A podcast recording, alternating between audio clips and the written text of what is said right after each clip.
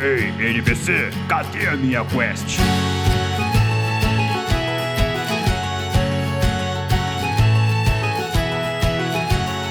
Saudações aventureiros! Sejam muito bem-vindos ao NPC Genérico, um podcast onde você escuta sobre cultura geek e de quebra recebe XP por se borrar de medo com joguinhos eletrônicos. Eu sou o Mario. It's me, Mario! Eu sou o Raul.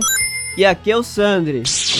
Tá vendo? Dessa vez eu acertei. Olha Falei aqui. isso. Ó, difícil essa fala, hein? Só precisou o quê? 100, 100 episódios depois, né, Sandro? Hum, E para o episódio de hoje, aventureiros, vamos dar início a uma sequência de episódios especiais com a temática de terror para comemorar o mês do Halloween. Exatamente. Durante todo o mês de outubro, nós teremos episódios falando sobre jogos, falando sobre séries, filmes e outras mídias da cultura pop envolvendo o terror. É o terror! Aê! Eu amo terror. E o Bruno, o Amo, Bruno Sandri amo. tá aqui pra falar como ele tem medo de tudo que a gente vai comentar. Nossa senhora, vou É, exatamente. Como ele discorda de tudo. O, mano, ô Mário, você falou do terror, você me lembrou do Homem-Sereia falando o mal. Foi exatamente essa a minha inspiração. Perfeito. E para o episódio de hoje, aventureiros, então entre naquele clima de terror, apaga sua luz, já pega aquele seu cobertor pra você ficar ali quentinho pra dar aquela falsa sensação de proteção que não vai adiantar nada porque o jogo vai afetar sua mente. Afinal de contas, hoje nós vamos falar sobre jogos de terror. Vamos comentar sobre aqueles jogos que mais marcaram a nossa trajetória enquanto jogadores de videogame. Mas espere um pouco, criatura da noite. Você sabia que pode ajudar o NPC genérico a crescer? Basta você nos seguir em nossas redes sociais e compartilhar nossos episódios com outros aventureiros. Nossas redes sociais e o nosso e-mail estarão linkados na descrição desse episódio. Só assim você termina a quest e recebe XP, ou quem sabe até uma câmera com visão noturna. E se você gosta do nosso conteúdo e quer ver quests cada vez mais elaboradas, entrar no nosso grupo do Telegram para conversar com a gente quando você quiser, receber conteúdo extra, você pode assinar a nossa campanha no Apoia-se! OnlyFans, opa! Uhul! É isso aí, galerinha. Para apoiar o NPC genérico, acessa o link que vai estar na descrição desse episódio, conheça a nossa campanha no Apoia-se, torne-se um aventureiro épico e nos ajude a trazer quests cada vez mais legais para você. É isso aí, agora sim, bora pra pauta! Here we go!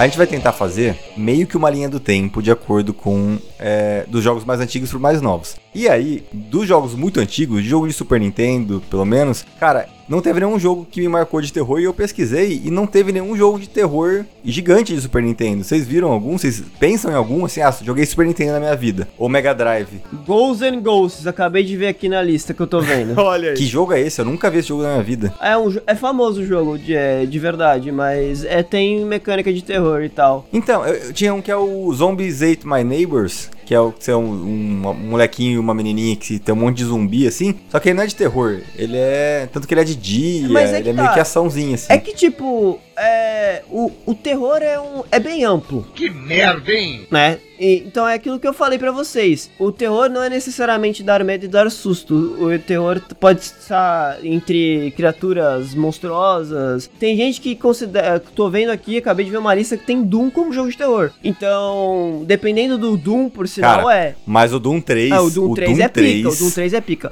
Então, eu vou- vamos falar disso depois. Mas, é. E tem vários jogos que poderiam encaixar na questão do terror e horror, barra horror, que aí já tem esse- essa diferença, que a gente pode considerar. Roguelike, roguelite. Roguelite, roguelite. Porque é, eu acho que se ficar atrelado ao sol dar susto não conta. Porque, tipo, o susto pra mim, às vezes, não é nem o mais legal do terror. Tipo, é a questão do, do o que que é a, o criatura, ou o que é o assassino, a pessoa. Sempre a temática do terror, o suspense que, que mais me deixa, tipo, ligado esse tipo de assunto, né? É, o que te deixa tenso é a sensação que aquela ambientação te provoca até mais que, o, que a própria criatura em si, né? Sim. Que o próprio Sim, sim. Tipo, você você tem medo de virar a esquina. É foda. Mas o, esses Zombies Ate My Neighbors, pra mim, era tipo um contra de sensação, sabe? Não era. Não deu nenhum medo. Mas tinha zumbi, né? Zumbi é um, um dos ícones do, do- das mídias de terror. É verdade. A verdade é que assim, a nossa geração, como a gente pegou o Super Nintendo na infância, eu acredito que não era muito alvo de cada um aqui jogar terror Não. no Super Nintendo. Não era nosso, muito É. nosso Olha, foco. Porque. Mário, sendo completamente sincero, eu não sou alvo até hoje, né? Exatamente. Mas assim, eu ficava mais impactado, tipo, com a brutalidade de Mortal Kombat do que qualquer outro tipo de jogo que eu vinha jogar. Então, eu ficava um pouco impactado com a violência. Pra mim, aquilo ali era algo desconfortável, que me causava um certo medo. Sabe? O fato de que aqueles Sim. personagens estavam se matando daquela Aí, forma. Mortal Kombat, horror. É, É, eles tavam... é gore, né? É, Gore. é um negócio bem É gore. gore, é gore. Então isso causa um, um certo desconforto também. Mas o Super Nintendo, e ainda antes, né, o próprio Nintendinho, eles trouxeram jogos cujas mecânicas foram inspirar os clássicos de terror que vieram depois. Eu não vou lembrar o nome do jogo agora, vou pedir pro Marcelo colocar. Ai, que delícia! Mas teve um jogo do Nintendinho, que se não me engano, deu origem ao Alone in the Dark. Hum, E o Alone in the Dark, que foi sair, se não me engano, pra PC, a primeira versão, e depois pra PlayStation 1, se não me engano. O Alone in the Dark, ele foi o pai daquele modelo de câmera onde a câmera ficava posicionada no canto do cenário, hum. né? E aí você só mudava de câmera quando o personagem deixava aquele cenário. Você meio que ficava vendo o personagem se locomover pelo cenário na perspectiva de uma câmera de segurança, sabe? Hum, tá, entendi. Então ele- eles foram os pais desse estilo de, de, de ambientação. Então tudo que a gente chegou a ver depois em Resident Evil 1 estreou no Alone in the Dark. Que por sua vez trouxe algumas ideias desses jogos de Nintendinho. Olá, gente bonita. Sou eu novamente, o editor. Na verdade, Mario, Alone in the Dark foi inspirado em HP Lovecraft. De fato, esse jogo foi o pai do survival horror. Alguns jogos de Nintendinho que possam ter inspirado Alone in the Dark incluem Halloween e Ghosts, N Ghosts. Então, eu arrisco a falar assim, talvez não tenha tido nenhum jogo assim de terror, pelo menos não pra nossa geração, que tenha sido absurdamente marcante, mas eles inspiraram os grandes clássicos do terror, por exemplo, da geração PlayStation, sabe? Cara, é porque, pra ser sincero, tipo, mano, o Super Nintendo pra mim era Mario e Mario e Mario. E cala a boca. Ô, do, Pra Donkey mim. Kong, jogo do Não, Beethoven, Eu, ó, Rei Leão. vou falar aqui, pode ficar bravo, Marcelo, foda-se. Isso! O Que que é isso? Vamos voltar pra cá, isso? infeliz- Que deselegante! Eu odeio Donkey Kong. Você Ah, tá vai maluco? tomar no Você vai, tá, você tá Por maluco que, que você mesmo? chamou ele pra esse podcast mesmo, Raul? É, vamos excluir o Sandro do...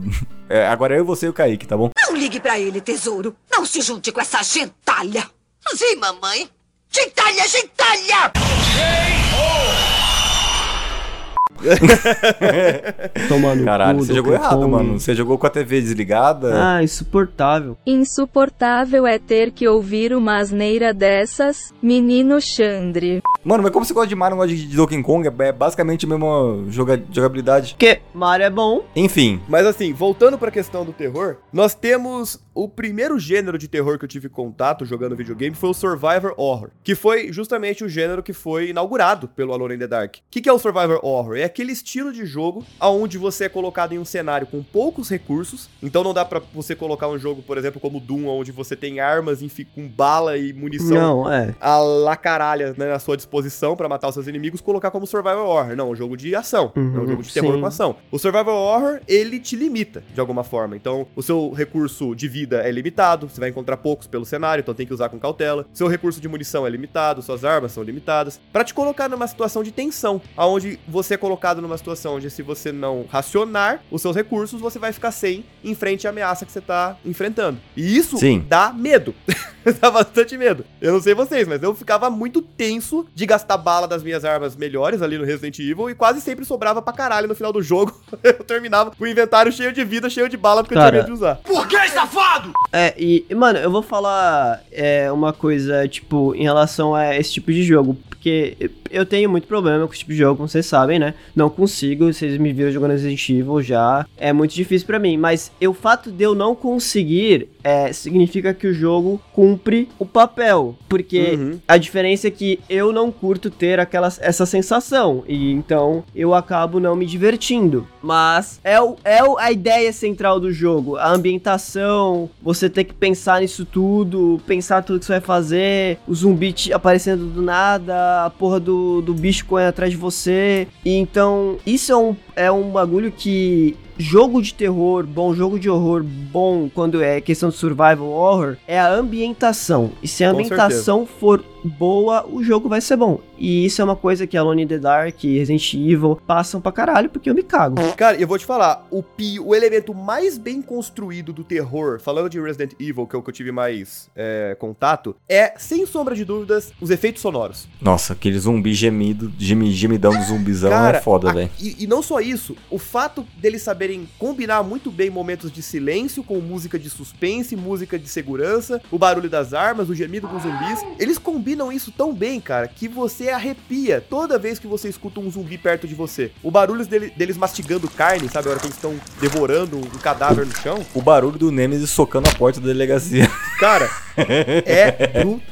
Os efeitos sonoros de Resident Evil, mesmo do PlayStation 1, são fodas até hoje. Se você jogar, eu garanto, se você jogar Resident Evil hoje, você pode botar um, um adolescente aí da, da geração atual pra jogar Resident Evil do passado, ele vai ficar tenso. Porque os barulhos são fodas. A trilha sonora é construída pra te deixar com o brioco na mão, entende? É, velho. Nossa, Resident Evil é foda, desde o primeiro. Desde o primeiro. E a- essa questão que, que vocês comentaram também da, do tipo de câmera, né? Que ela, ela não fica atrás de você. Ela fica no, no teto, né? Ela fica no canto do Ela cenário. fica em cantos específicos. Mano, isso favorece muito, e geralmente é ambiente fechado. Sim. Favorece muito você ter um cagaço da porra em você virar uma esquina e você não sabe E o que ter tem um naquela zumbi porra. Exatamente. Pior, às vezes você tá ouvindo, cara. É. Às vezes você tá no cenário e você tá ouvindo e você não sabe, porque ele pode estar num, num corte de câmera onde você não tá vendo. Então você meio que tem que andar pra lá pra câmera virar, É. pra você ver se a ameaça tá ali, ou você tem que ficar esperando ela vir na sua direção. Que era em geral o que eu fazia, porque eu ficava cagado de de andar. A hora que eu via o zumbi gemendo do cenário, eu tinha que ficar lá com a arma apontada esperando. Mano, sabe que um,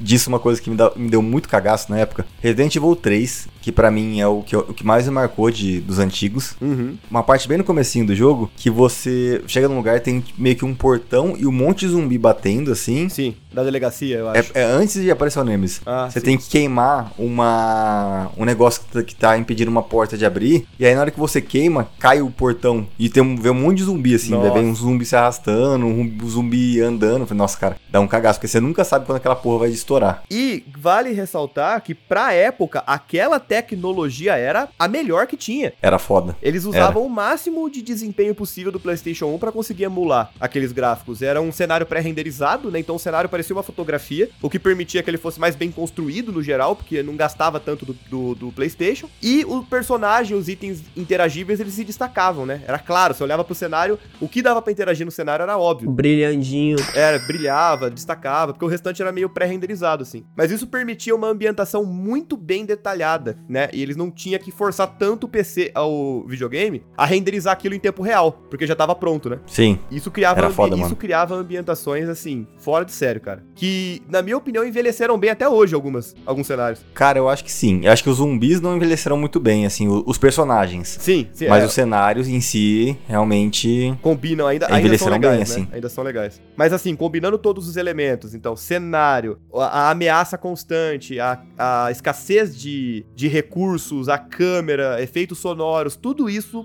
tornava Resident Evil algo extremamente assustador, extremamente tenso. Inclusive, um jogo que tinha praticamente todos esses sinais de Resident Evil que você falou, todas, todas essas características que davam um cagaço da porra, e também era de PS1, é o Dino Crisis. Dino Que- Crisis é, 1, Mano, só trocava o, o, o lugar. O 2 também, mano. O 2 me dava um cagaço da porra. Você ficava com medo do 2, sério? Cara, naquela parte do hospital. Ah, tá, dois, não, aquela era bolada. Aquela, Mano. aquela era... Aquela parte do hospital me, deu, me dava mais medo que a maioria das partes do Resident Evil. Capcom, remake do Dino Crisis. Capcom, Mano. remake, please. Please, mano, era medonho, cara. Tipo, o jogo, o 2 em si, ele não era de terror, assim. Mas, cara, na parte do hospital, que tinha uma música super escrota. É. E, e tinha tudo rasgado, com sangue, assim. Os fala, médicos todos mortos, né, no, é, no chão. uma hora vai aparecer uma coisa nessa. algum bicho nesse caralho aqui. E você ficava o tempo todo. E olha só, o bicho era grande, cara, e barulhento. Era. E ainda assim, ele dava um jeito de se assustar, quebrando uma porta, Dava, quebrando mano. uma janela. Uma janela. Nossa, velho. Eu tinha um foda. cagaço da porra. Era foda. E assim, Jogão, velho. É legal que Jogão. você falou do, do Dino Crisis, né? Porque ele é da Capcom também, assim como o Resident Evil. Que eles, eles aproveitaram o mesmo motor gráfico, os mesmos modelos, eles só repaginaram o jogo pra ser um Resident Evil de dinossauro. Pelo menos o Dino Crisis 1. Né, que ele tem muito a essência do, do Resident- dos primeiros Resident Evils. Muda personagem, mas é o mesmo conceito, né? O cenário é pré-renderizado, os itens que você pode interagir são mais fáceis de localizar, os recursos são limitados e os dinossauros também são mais limitados. Então eles tendem a aparecer em momentos específicos ali pra te deixar numa situação mais tensa. Você nunca sabe de onde eles vão vir. Até porque, né? Porque se eles fossem dependendo do dinossauro, não ia ter o que fazer, né? É, É, Exatamente. é, é só morrer. Só morrer e pronto. Agora,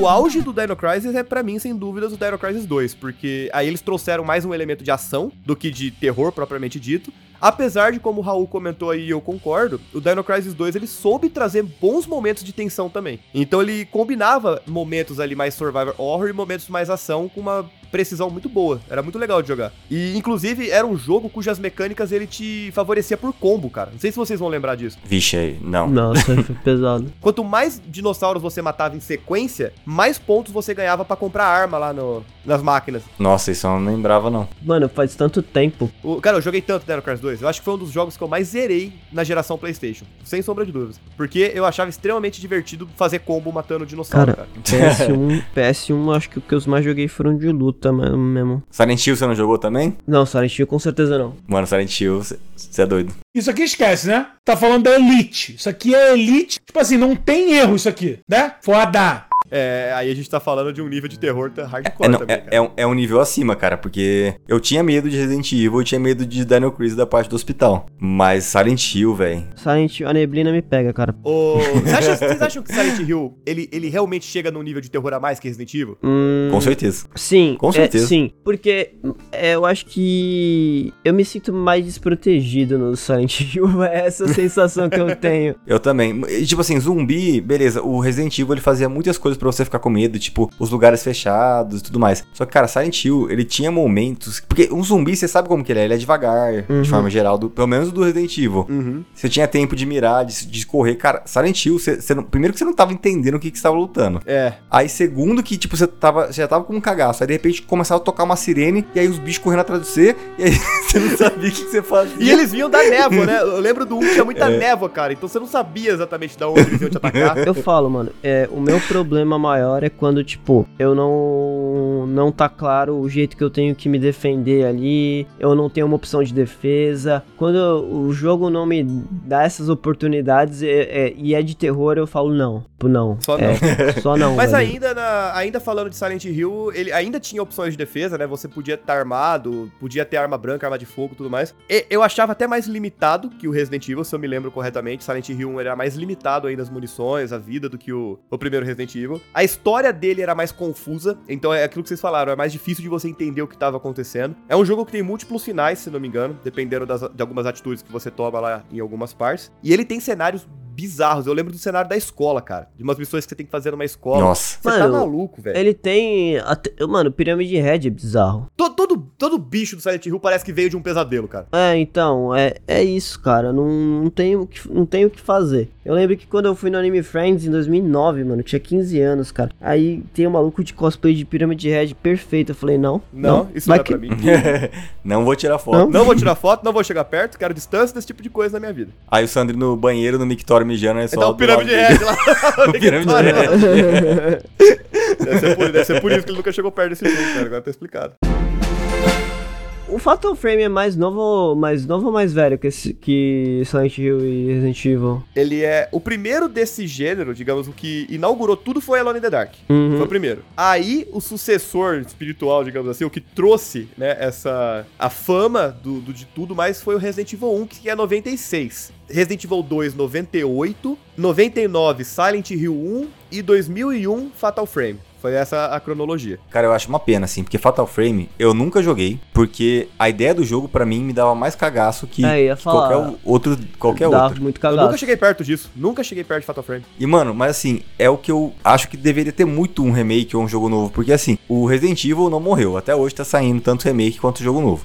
O Silent Hill, ele deu uma, uma morrida, mas agora ele tá voltando, né? Vai ter o, o Silent Hill novo. E o Fatal Frame, cara, tem anos e anos que não sai Fatal Frame novo.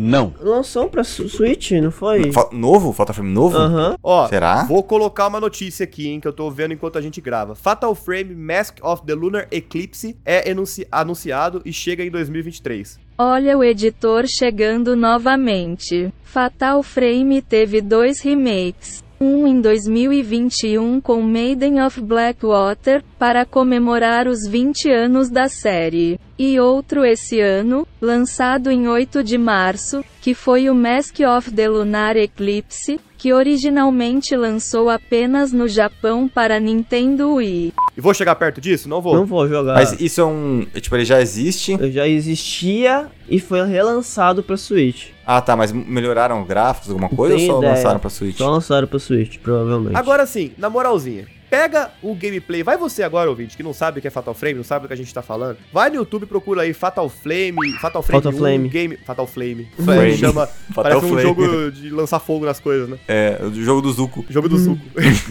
Fatal Frame 1, gameplay, walkthrough, pra você ver os caras jogando. Na moralzinha, vê o estilo de gameplay desse negócio e vê se não é bizarro até hoje. A premissa do Fatal Frame é que você não usa arma de fogo, você usa uma câmera. E o seu principal desafio nesse tipo de jogo são fantasmas. Olha lá. Eu não sei vocês, mas assombração dá muito mais medo que zumbi. Muito. Você não, como, como você luta Hum, com a sim. assombração, mano? Exato. Fantasma dá muito medo que, mais medo que zumbi, cara. E aí, você tá num jogo onde a sua única arma contra esse tipo de ameaça é uma câmera fotográfica e você tem que mirar, identificar o, o fantasma no cenário Não. e ele vem na sua cara daquele jeito Não. aberração que ele é. Você tá louco. E, mano, eu vou falar isso em provavelmente em todos os episódios de, de- de- desse mês. mas é, japonês sabe fazer terror. Pra caramba. É, é pra isso. caramba. sabe? E é um bagulho fora do comum. E eu acho que, mano, só, só de eu pensar em jogar Fatal Frame, eu já falo não. E você vê que. é- eu falo, tipo, é um bagulho que não é pra mim, mas você. O jogo tá cumprindo o seu propósito. Porque tem gente que curte essa, essa adrenalina, Eu entendeu? curto. Eu O amo. Raul, o Raul gosta. É. Mas ó, adoro. o ponto é o seguinte, eu acho que assim, o, o terror japonês ele vai pra dois lados muito bem característicos, né? Eu acho que o terror japonês voltado pra assombração é um negócio fora do comum. Porque Sim. você vê aquelas obras daquele mangaka lá, o Junji Ito, né? De um jeito, aham. O cara, assim, ele sabe fazer esse tipo de obra, esse tipo de mídia, como ninguém. O terror do Resident Evil, ele vai mais pro lado do gore e ele vai mais pro lado do bizarro. Uhum. Porque mexe com mutação. E tem esse lance de que todo monstro final do Resident Evil vira um negócio gigante com olhos gigantes aparecendo em alguma parte do corpo. Tem até esse meme, né? De que os chafões do Resident Evil sempre tem olhos enormes aparecendo em algum lugar. Que é um terror mais voltado pro bizarro, né? O terror mutante, de bichos gigantes e tudo mais. E- mas eu acho que o terror da assombração me pega mais. E se você for ver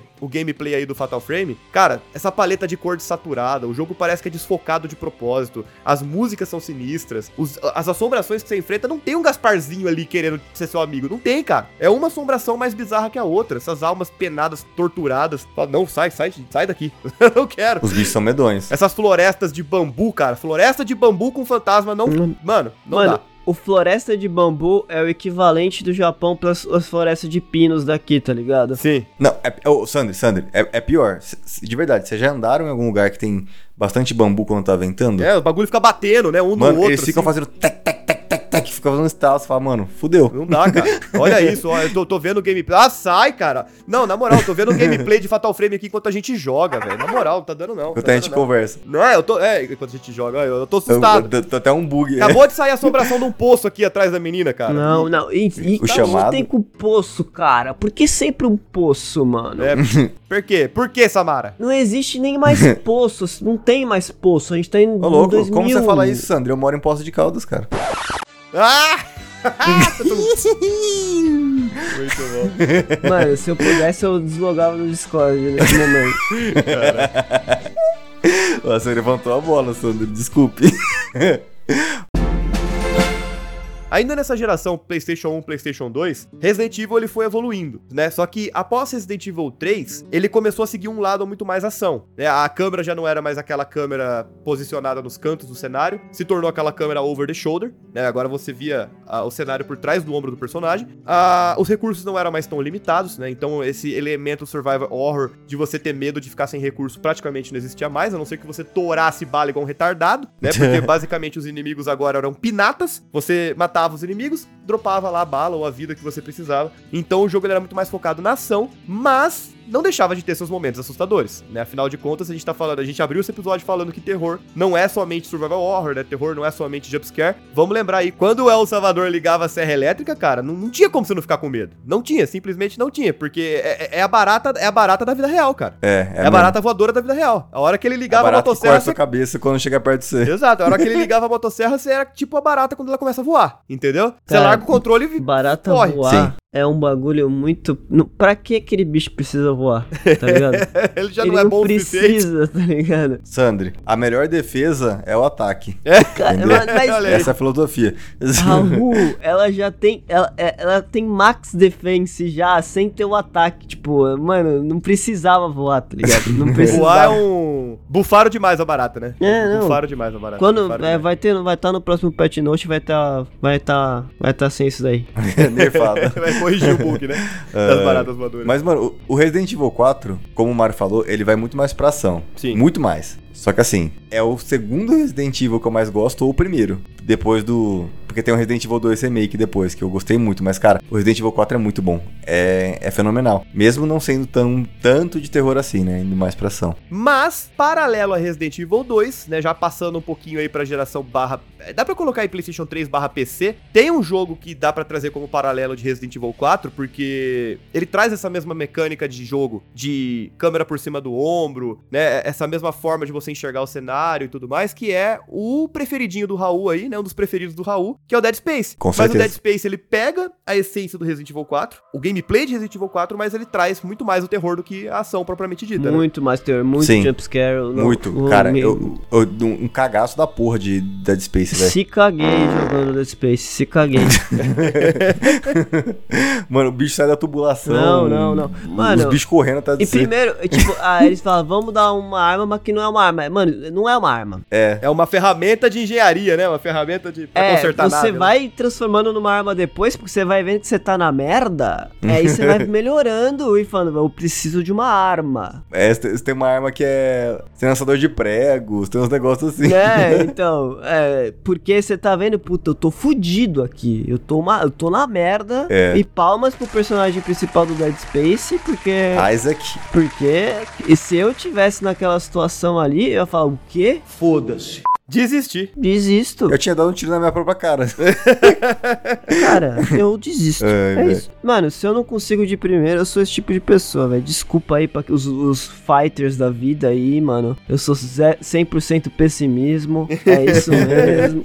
Ah, você já assistiu. Você jogou o Dead Space 2? O começo não, dele? não, só, eu só joguei um só. Vocês deem uma olhada. Mano, começa na maior putaria de você correndo com um monte de bicho atrás de você. é muito foda que você acha que você tá de boa e não- realmente não tá. Mano, esse jogo é ótimo. Vocês acham que o Resident Evil 4 ele foi o precursor desse estilo? Eu acho que sim, eu não consigo pensar em nenhum outro eu que, acho que, que, sim. que teve essa abordagem antes dele. Cara, se teve outro, não foi famoso o suficiente. É, é isso, é isso. É. É um jogo que, que lançou essa tendência de, de câmera, de, de ambientação, que acabou rendendo excelentes frutos, né? Porque vários outros jogos atingiram essa mecânica depois. E, né, se a gente for passar por um tempo mais recente, o remake dos Resident Evil antigos estão sendo feitos em cima dessa mecânica. E como o Raul falou, Resident Evil 2 Remake é uma obra de arte. Me vejo obrigado a concordar com palestrinha. Né? Eles conseguiram trazer tudo aquilo que tinha no primeiro de uma forma repaginada, sem perder a essência do original e trazendo para uma forma de gameplay muito mais moderna, muito mais efetiva. Inclusive, ó, outro ponto de discussão que a gente podia colocar, aquela mecânica de gameplay tanque que fala, né, o com tanque com control, um negócio assim, que é você ter que mirar fixamente para uma posição e ficar virando só o eixo que você tá mirando. Você acha, vocês acham que aquilo lá era feito de propósito? Tipo assim, não vamos fazer assim porque vai ficar mais difícil de mirar? Ou eles só não tiveram recurso pra fazer um negócio diferente mesmo? Eu acho que eles não. Aquilo não foi feito por querer, não. Ninguém ia fazer aquela merda É. por querer, porque é um lixo. Eu acho É. um lixo. Não, eu não sei, É- cara. Eu tenho a é. sensação que foi. Eu tenho a sensação. Porque eles repetiram repetiram isso no primeiro, no segundo e no terceiro. Então eu acho que trazia um desafio a mais isso pro jogo, sabe? Eu- nossa, aquilo pra mim é um, um pedaço de cocô, aquela mecânica, de verdade, mano. É que eu acho que não faria sentido ser de outro jeito, Mario. Porque, no- porque assim, você não ficava com o ângulo atrás do, do personagem ou em primeira É, pessoa. então- Então, pra você mirar de outro jeito, você teria que ou, é, na hora que você mirasse, ia, ia- a câmera ia mudar. Uhum. E já que, como você falou, era pré-renderizado, não tinha como fazer isso, Não entendeu? Mas pensa bem, nada impediria o oponente de mirar e atirar. Isso não é nada inovador. Então, tipo, ele podia manter a, a movimentação com a arma mirada. Ah, tá. Mas eles te obrigavam a parar pra atirar. Você não podia atirar e andar. Então eu acho que esses pequenos detalhes foram propositais pra aumentar a dificuldade. Pra você poder escapar menos de um inimigo que é lento, por exemplo, sabe? Sim. Ah, sim, o ficar parado sim, mas eu, eu, eu tô falando mais da questão do, do mirar. Eu, eu, eu acho horrível. É um dos motivos de eu não ter jogado Resident Evil 1 inteiro, tá ligado? Eu, eu vi a história dele no fim. Eu terminei a história vendo no YouTube, porque falei, não aguento mais, cara. Não aguento mais essa mecânica bunda. E é engra- engraçado que essa mecânica bunda eles levaram pro Resident Evil 4, só que sem ser aquele estilo de câmera, né? Porque o Leon no 4 original ele também parava pra atirar. Ele não conseguia andar não, atirando. mas você tá né? mirando. Mas você é tinha mais diferente. ângulo, você tinha mira, você tinha mira. Exatamente. Às vezes eu acho que tem certas coisas, tipo, que eles fazem de um jeito bosta no jogo, fazem errado e depois falam, ah, it's a feature, tipo, no... It's a no- feature. É, às vezes, eu tenho isso, às vezes, no- eu tenho esses, esses pensamentos com alguns jogos da From Software, tá ligado? Porque eu, eu penso, tipo, eles vão lá, eles codam o jogo e falam, não, tá, tá muito bom, deixa pior, senão vai ficar muito fácil pra, pra, pra hitbox ficar bugada. É isso que eu acho, que a From Software faz isso às vezes pra sacanear a gente, sabe? Não, faz a From Software ficar bugada. É Que isso, cara. Mas o. Você falou de Dead Space, que é lindo, maravilhoso. Pra mim é um dos últimos jogos de, de terror, assim, que me pegaram, que eu falei, pô, esse jogo vale a pena. Mas também tem um jogo que é do mesmo estilo que eu falei recentemente, inclusive, falei no nosso episódio do. Cara, até esqueci como chama o episódio, do que a gente indica as fitas. NPC indica. É o NPC Indica o episódio? É que a gente. É, nossa, qual é o nome daquela novela que tem a Beth é feia? Bete a feia. Enfim, no segundo NPC Indica, que é o The Evil Within. Ah, que, mano, sim. ele é voltado pra ação também. E ele é um jogo que ele não dá tanto. Ele, é- ele é mais estilo Residen- Resident Evil 4, sabe? De é, menos medo e mais. Mais ação. Mais ação em um ambiente de, de horror com os bichos medonhos. Mas, mano, é um jogo muito bom. É um jogo muito bom mesmo. E o Resident. O. Caralho. The Evil Within 2, ele não é um jogo velho. Ele, lan- ele lançou em 2017. Então, Mario, pelo menos, porque o Sandro eu sei que ele, que ele vai cagar mole pra jogar. Não, foda-se, não vou jogar. Se você tiver a chance, joga esse jogo, cara. Não, e o pior que eu tenho, Raul. Tá lá na. Tá lá na. Mano, na Mario. PS Plus, cara. Mario. Mas eu, eu não vou mentir, cara. Eu sou meio Sandro pra terror. Dependendo do jogo aí, eu passo longe, cara. Cara, Mario, você gostou de. Você gostou de Resident Evil 4? Sim, Joga. tá bom. dá pra contar no dedo os jogos de terror que eu joguei. Eu joguei o Resident Evil 0, o, o 1, o 2, o 3. Eu joguei o Dead Space. Você zerou o Dead Space? Hã? Não, claro que não. Óbvio que não. e o Manhunt, o de PS2, que a gente vai falar agora. Que por sinal é um jogo de terror voltado não pra assombração, mas pra pura violência, né? Pura Manhunt violência. É puro gore. Mano, é e, puro gore. e, mano, e eu de verdade, eu me borrava. Mano, de banido verdade. em vários países, inclusive. Porque Manhunt. é, é mais um jogo da Rockstar que é banido em vários países, normal, né? É de, é, de, é, de, é- é de praxe. Se não banir, não é jogo da Rockstar, eles devem fazer bolão. Ó, vamos lançar o jogo aí, vamos ver quantos países vai ser banido. Eles devem apostar, tenho certeza, cara. Pra quem não sabe, a ideia do primeiro Manhunt é você é um executado, um maluco que vai ser executado, que tá na, na, na- na- no corredor da morte, e aí você vai receber a eutanásia, na verdade você não recebe a eutanásia, era só um bagulho pra te dormir, e você acorda numa, na cidade com Era um Dramin bagulho- e Sandri. É, O é um Dramin. Draminzinho. Um, é, o ri- é um Rivotril e um whisky. É, e- é, e você acorda na cidade com um bagulho na sua orelha, fala, com uma voz falando contigo, falando que você tem que matar uns chamados Hunters. E é isso, cara. O jogo é 100% voltado pra stealth e todo mundo no jogo, todo, todos os personagens do jogo querem te matar. Então, você começa sem nada, você pega tipo um elástico no que você usa pra enforcar o primeiro personagem que você que você acha. Então, o jogo é realmente voltado pra, mano, doideira. É doido. É Execução. violência, cara. É violência. É, é- é um nível de violência que dá desconforto. né? Esse- essa é a verdade. É isso mesmo. Porque ainda no Mortal Kombat, o, o Mortal Kombat ele ainda te passa mais uma sensação de fantasia, ah, ninja, Sim. maluco com poderzinho. Esse era gente matando gente mesmo, das formas mais brutais possíveis, assim. Então, realmente ele te dava desconforto pelo gore. E tudo que você usava, você podia executar a pessoa. E, mano, até hoje, eu não esqueço. Do, do Manhunt 2 tinha uma missão final que você tava num jardim e se encontrava uma tesoura de jardim. E a execução, cara, a execução. Você- a execução era por trás, né? Sempre. Você chegava no stealth e usava a arma. Você enfiava a tesoura, fechava no, no pescoço do cara, atravessava o pescoço e aí você abria a tesoura. Aí a cabeça do cara caia pro lado, assim. Mano, era medonho. É, era medonho. E assim, os ambientes eram todos meio sujos, assim. Sempre tinha muita, muito Escuro. sangue, muito Era escuro. tipo, a cidade inteira parecia um beco de Nova York. É isso. É, tipo, era, era essa vibe. desconfortável. era desconfortável. Mano, Essa é a verdade. O- Era. E eles passaram. Então, mas é aquela velha história. Passaram a sensação de ser horripilante e, e missão cumprida. É fácil fazer jogo de terror. Agora, tem um, um gênero, né, que começou a surgir hum, depois, eu arrisco a dizer aí geração de PS3 pra frente, que é aquele estilo de jogo de terror que o Sandra adora, que te coloca na posição de um personagem que é basicamente um peso de papel, né? Que é aquele personagem Não, vai que não sabe no se defender. Como é- acho, acho que isso começou com amnésia, né? Começou com Amnésia, Foi é. super famoso. Eu ia falar dele agora. Tem amnésia, tem mais, tem mais, tem mais. Tem... Outlast, cara. Out- Não, Outlast. shh, nem vou. Ah, Tem o jogo do Slender também, o Slender, que ficou super famoso. Layers of Fear. Esses aí, eu acho que eles todos vieram de inspiração no Amnésia. Eu acho que, É. eu Uhum. arrisco a dizer que o, o Amnésia ele tenha sido o grande revolucionário desse gênero, de colocar um personagem numa situação de perigo. E aí, sabe aquele lance que eu falei do Survival Horror, de recurso limitado, Hum. de que você tem pouca bala, pouca vida? Tira a arma. Esquece, você nem se defender você pode. Cê- zero balas. Zero bala, você só pode Você se tem esconder. pilha.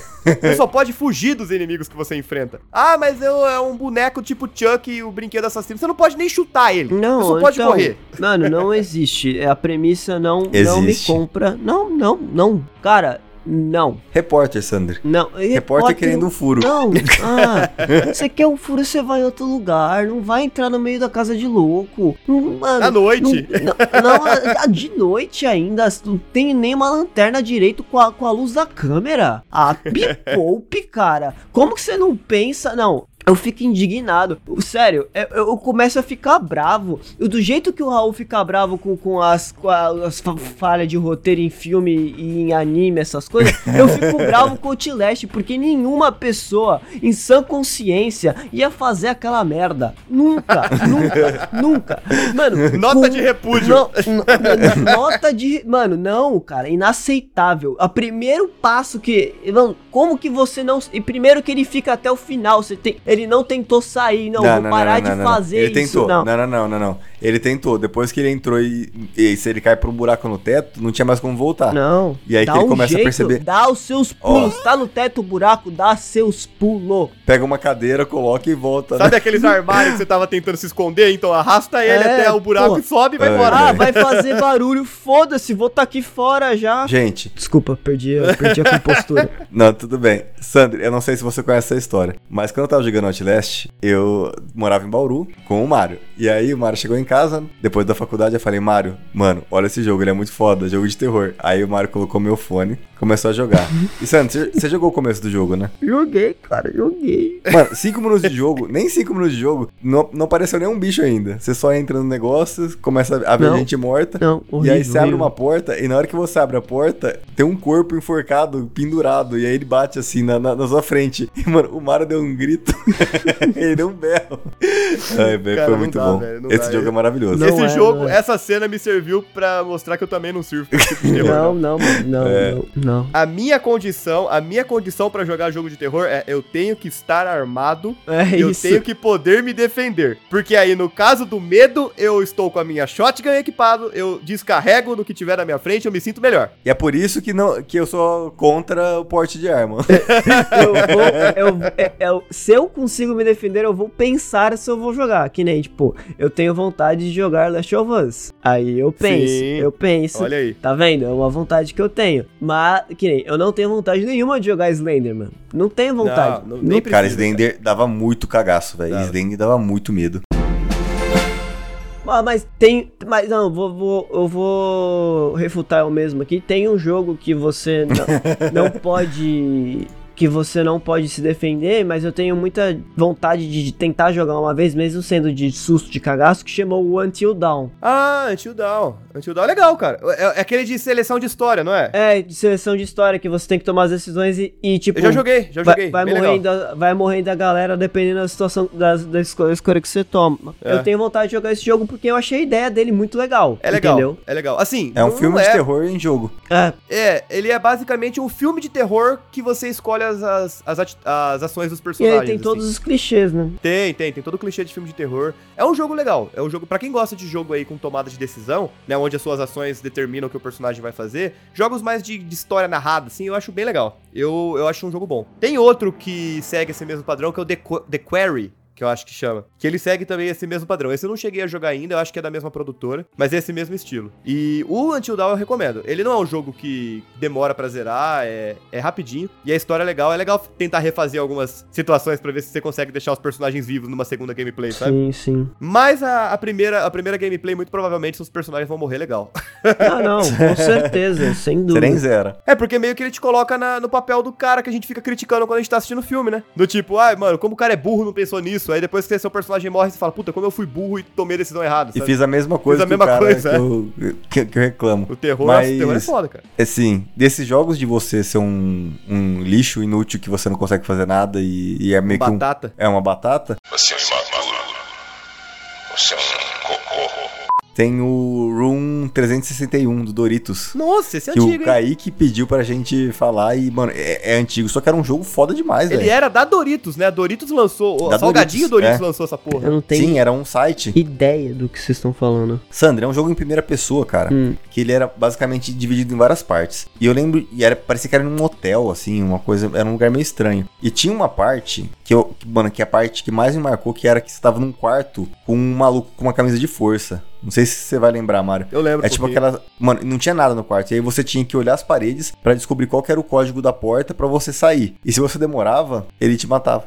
Meu Deus. E aí era muito tenso, cara, porque tinha uma cara de louco da porra. E, mano, depois você procura Room 361. Eu acho que nem existe mais o jogo, mas, cara, Você falou, você falou do Kaique, eu acho que já que ele não tá aqui, eu vou fazer o papel dele de fazer aquela pergunta aleatória no meio do episódio, né? Doki Doki Literature... Literature... Entenderam? Literature Club. É. Duck Duck Literature Club.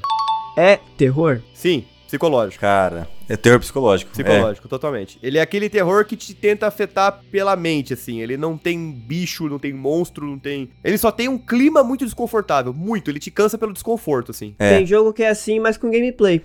É. Ele é um novel, né? Ele é um, ele é um graphic novel, né? É, ou um virtual novel. É. Ô, caralho. Calma aí, o Kaique falou o nome errado. É Hotel 626. Ah, é isso que eu ia lembrar. Então, corrija aí, ô, Raul, pro, pro Marcelo corrigir na edição. Ah, tá. É. Você falou o nome várias vezes, não vai dar. Pra Falei. corrigir. Então, então, ó, só corrigindo, gente, o nome do jogo não é Room 361, é Hotel 626, tá bom? E é um jogo foda. O, o Doki Doki, cara, ele é um virtual novel, né? Então ele é um jogo onde você basicamente vai acompanhando a história, vai tomando algumas decisões ali. Só que ele ainda é mais passivo do que o que a gente acabou de comentar, né? O Until Dawn, onde você controla o personagem, interage com o cenário. Esse não, esse é só escolhas tomadas ao longo de uma história que vai passando mesmo. Você nem chega a controlar os personagens de fato. E ele é extremamente tenso. Ele te deixa desconfortável, colocando pequenos elementos na tela que vão escalonando com o tempo, te deixando desconfortável. Então a música é desconfortável, a- os detalhes da tela são desconfortáveis e quando você vê, você já está com medo, você está tenso. Não é medo, você não tá com medo, você tá tenso. Eu acho que é esse o conceito do, do Doki Doki, sabe? Sim. Mas, cara, tem uma parte do Doki Doki, e- eu achei ele bem chato assim de começo. Mas vocês me avisaram que isso ia acontecer. Ele é, ele é lento pra começar, é, ele demora enga- engatar. É, Eu não joguei porque é gatilhos. É isso. tá. Né, não, não, quando você começa o jogo já aparece uma mensagem gigante assim, ó, se você tem depressão, não sei o que, blá blá, blá, não joga esse jogo. E eu não consigo enfatizar o bastante o quanto eu concordo com É isso. verdade. Exatamente. Ele não é um jogo voltado pra pessoas que têm algum tipo de instabilidade mental ou, ou sofrem de algum tipo de problema nesse sentido. Não, não é aconselhado. É. Não é aconselhado. Não. E o cara tem uma. a- Assim, na parte que. Meio que você. Que ele já vai telegrafando o que tá acontecendo, né? Que é, é sua vizinha, e aí você. Ela. Eu acho que ela não vai pra escola, ela para de te responder. É, você vai prevendo o pior. É. E aí te- o jogo te dá uma escolha pra você falar se que ela fala que ela te ama, aí você tem que falar se você ama ela ou não, de volta mesmo não amando. Enfim, e aí você entra no quarto e você tem uma surpresa. E a trilha sonora dessa parte Ela é, É um negócio. absurda. absurda. O- o- assim, a, a imagem já é, já é tenebrosa, mas a trilha sonora é um negócio que você escuta Ela é e você fala, cara, isso, ela vai no fundo da sua cabeça, assim, é. Exatamente, isso, isso faz mal, assim, você pensa e fala, cara, eu, eu não sei como a pessoa fez essa música, mas eu nunca na minha vida uma música me pegou tanto, assim, de eu falar, cara, que coisa horrorosa, sabe, que coisa Sim. horrenda. Sim. É, é uma junção do visual com o que você tá ouvindo. É. Que cria essa, essa sensação. Cara, só de você tá falando eu tô desconfortável já. Tipo, é. Não, eu, é nesse ô, Sandro, naipe. eu vou te mostrar a música. Não, não, não quero, não quero. Tô de Escuta aí, bem tá bom. aí. Vale a pena. Vale a pena você saber, pelo menos, o... você não precisa ver a cena, só escuta a música pra você entender ali, ó, o que que tá rolando, sabe? Tem um jogo que é muito famoso até, e eu nunca joguei, eu, vou- eu nunca vi vocês falando também, que é o Five Nights at Freddy's. Eu não sei se vocês já jogaram. Eu já vi sobre esse jogo, mas eu nunca cheguei a jogar. Mano, Animatronics também me pega demais, cara. Não consigo, cara. Tenho muito cagaço, cara. Não Você tem dá. medo de Stop- robô? É, mano, não tem, velho. É, stop... bagulho Mas stop... O Sandro tá correndo. Sto- Não, não, não. Ah, então, é que tá. É, é uma temática que me, ca- me dá cagaço. Tô com muita vontade de jogar, mas é uma, é uma temática que me dá um cagacinho. O, Li- o Lies of P. Tipo, de verdade. É mesmo? Você tem Aham. medo desse negócio meio Sim, cyberpunk, assim? Ah, cyberpunk não é, não, não, meio é porque, tipo. gótico, É, né? Um negócio é o meio jeito gótico. que é usado, tá ligado? Não é questão de eu ter medo do específico, mas o Lies of P tem um tom mais voltado pro terror do Pinóquio, né? Porque Pin- Pinóquio não é uma história muito. Disney! É. É, e então acaba eu, eu me sentindo um pouco desconfortável jogando o jogo, mas tipo, com o decorrer do jogo eu tava mais, mais soltinho, fazendo piada já, porque normalmente eu fico tenso, né? que nem o Five Nights at Freddy's, eu só de olhar pra cara do urso eu já tô tenso aqui já, mano. É, não, não dá não.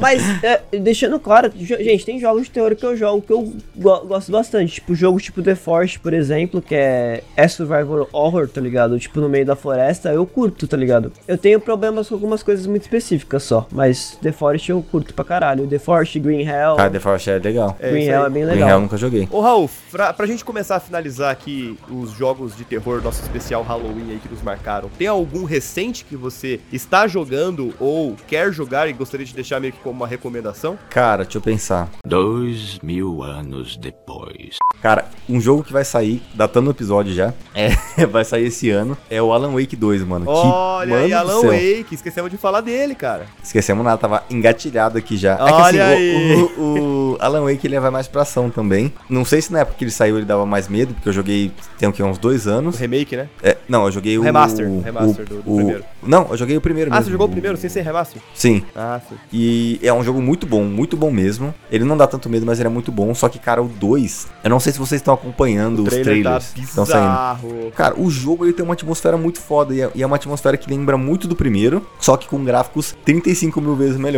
É. Então, é um jogo que eu tô esperando muito. É um dos jogos que eu mais tô esperando nesse ano. E eu acho que vai ser foda demais. E vocês? Olha, os últimos jogos que eu joguei, que assim, me puxam um pouco por causa do passado, foram os Resident Evils. Então, assim, eu tô meio que de olho no que a Capcom tá lançando, tá anunciando. Ainda pretendo jogar o remake do Resident Evil 4 e ainda não joguei o remake do Resident Evil 3. Então é aquela coisa, pra jogo de terror eu sou meio limitado. Então eu, eu tento ficar ali na minha zona de conforto daqueles que eu sei que eu vou gostar. Mas vou dar uma chance aí é, pra esse jogo que o Raul falou, o The Evil Within 2, provavelmente vai ser o meu próximo da lista. E eventualmente o remake do Resident Evil 4 aí, que eu tô doido pra jogar também. Caralho, eu também acho que tá, tá muito bom, porque muita gente fala muito bem. E só uma coisa, só um jogo que eu não joguei recentemente, mas eu acho que vale muito a pena. Ele é bem diferente dos jogos que a gente citou, que é o Little Nightmares. ah, é sim. verdade, Little Nightmares, bem legal. Mano, um jogo, ele é de terror e fofo ao mesmo tempo. Ele é de ladinho?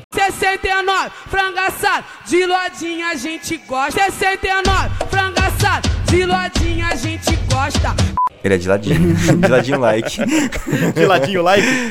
É, e a atmosfera dele é toda bizarra, a história dele é esquisita, mas, cara, é um jogo muito bom mesmo, muito gostoso de jogar. Ele é simples, mas é muito da hora. Concordo, 100%. Little Nightmares é uma obra-prima, cara. Ele parece um jogo meio estilo Tim Burton, assim, né? Ele é, ele tem aquela atmosfera de terror do estilo Tim Burton, assim, que é bem legal. Passa uma sensação, assim, de tensão bem grande também, mesmo sendo um joguinho de side-scroll, né? De ficar andando pela, É. de um lado pro outro no mapa. Meio, é um jogo de puzzle, né? A verdade verdade é isso, é um jogo de puzzle com elementos de terror, né? E, e ele consegue casar essa temática muito bem. É, tá bom. Os meus, primeiro eu vou falar do Doom 3. Doom 3 é uma experiência sensacional. Até hoje, quem tiver a chance de jogar, jogue. Blasphemous, eu gosto da temática do Blasphemous, eu acho Muito boa. do caralho a temática. Muito boa. Tipo, de verdade. E eu vou falar de um jogo que não é terror propriamente dito, eu acho. É mais ação, mas é um dos melhores jogos de zumbi de todos os tempos pra mim, que é Left 4 Dead 2. Left 4 Dead. olha Ah, aí. nossa, jogo foda. Left 4 Dead é terror sim, cara. Ele é ação frenética, mas pra quem tem gatilho com zumbi aí tipo você, não deve ser uma experiência fácil de encarar também não. É sim, mano, porque você esquece que é zumbi, mano. Você, mano, você fica pegando arma, você pega katana, você dá tiro pra caramba. Você tá jogando, você tá jogando numa dificuldade aceitável, né? Se você está jogando na dificuldade mais pra cima, você acaba passando por dificuldades e, e, né, não é legal passar por dificuldades, uma coisa que você quer se divertir, na minha humilde opinião. É que você não. Você já jogou esse jogo com o Kaique? Já, eu sei muito não bem.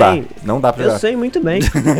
Não passe perto do Kaique. Eu sei muito bem, cara. Não, você acha que você acha que a inteligência artificial do jogo que vai te fuder? Não, Mano, é, o Kaique é muito pior. é, é a seleção natural do nosso amigo. Ai, fala. E só pra uma recomendação final pra você, que eu, durante o episódio você comentou, joga The Last of Us sim, cara. Aproveita aí que tá saindo pra PC. É um jogo que ele não é tão assustador, ele não é tão voltado pra terror assim. Tem seus momentos assustadores, tem seus momentos survival horrors, mas por muita parte do jogo você tá enfrentando humanos também. Porque os problemas você vai perceber durante a história que não é só ah, os, não, eu os sei. zumbis, né? Não, não, tenha, não tenha medo de fantasma, tenha medo de seres humanos. É, é isso que eu tenho é pra essa- falar. é isso que o The Last of Us traz pra gente também, assim. O pior problema tá longe de ser os infectados. Então, um jogo que tem uma história sensacional, uma narrativa sensacional e como você não... Você só conhece provavelmente pela série, né? Seria muito legal você conhecer a versão do jogo também, porque é muito boa. Tanto um quanto dois. Fica aí a recomendação. Então é isso, aventureiros. O NPC genérico está chegando ao fim, mas é claro, como sempre, a gente também quer saber a sua opinião. Então fala pra gente quais foram os jogos de terror que mais marcaram a sua trajetória enquanto jogadores e jogadoras ou jogadores de videogame, tá? Você pode entrar em contato com a gente lembrando através do nosso Instagram arroba npcgenérico.podcast. Aproveita e segue a gente por lá para você não ficar por fora dos lançamentos dos novos episódios e tudo que a gente posta por lá também. E se você quiser dar um feedback um pouco mais bem detalhado, você pode mandar um e-mail no npcgenérico.podcast@gmail.com. Vai estar tudo linkado aqui na descrição desse episódio. E só para ressaltar, se você gosta do nosso conteúdo, quer apoiar os nossos, quer apoiar o nosso trabalho e nos ajudar a trazer quests cada vez mais legais, apoie também o NPC genérico através do Apoia-se, apoia-se.se barra NPC genérico também vai estar na descrição desse episódio. E é claro, este episódio só foi possível graças aos nossos maravilhosos apoiadores, aos aventureiros épicos que apoiam o NPC genérico pelo Apoia-se. Um grande abraço especial vai para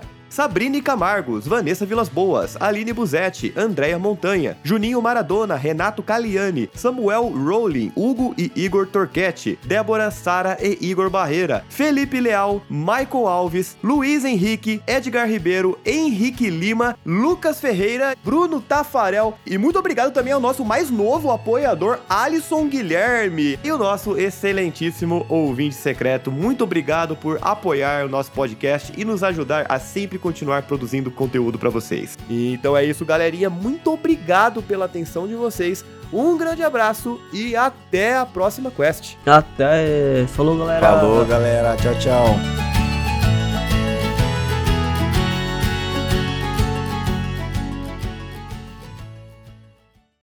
Esse podcast foi editado pela Yellow Umbrella, produtora audiovisual.